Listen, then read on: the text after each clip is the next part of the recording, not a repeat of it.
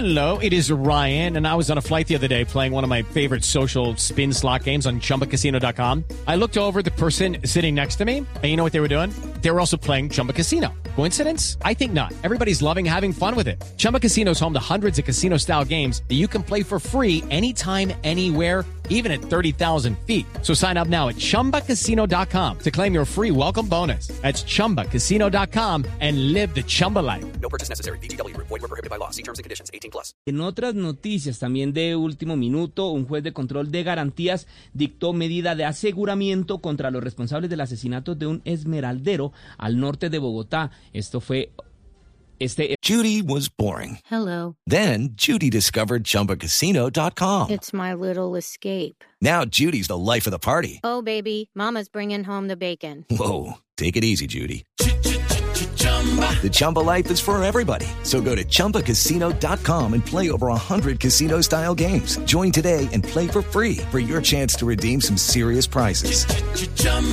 ChumbaCasino.com.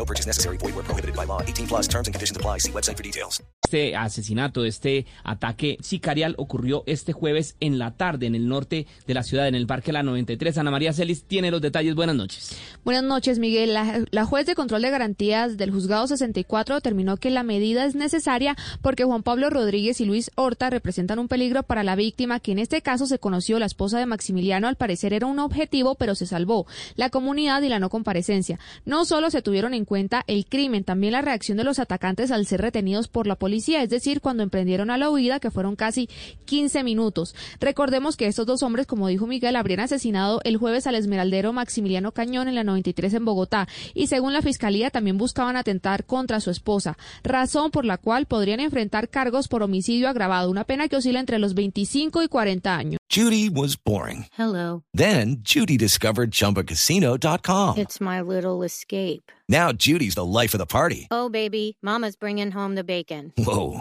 take it easy, Judy. The Chumba life is for everybody. So go to ChumbaCasino.com and play over 100 casino style games. Join today and play for free for your chance to redeem some serious prizes.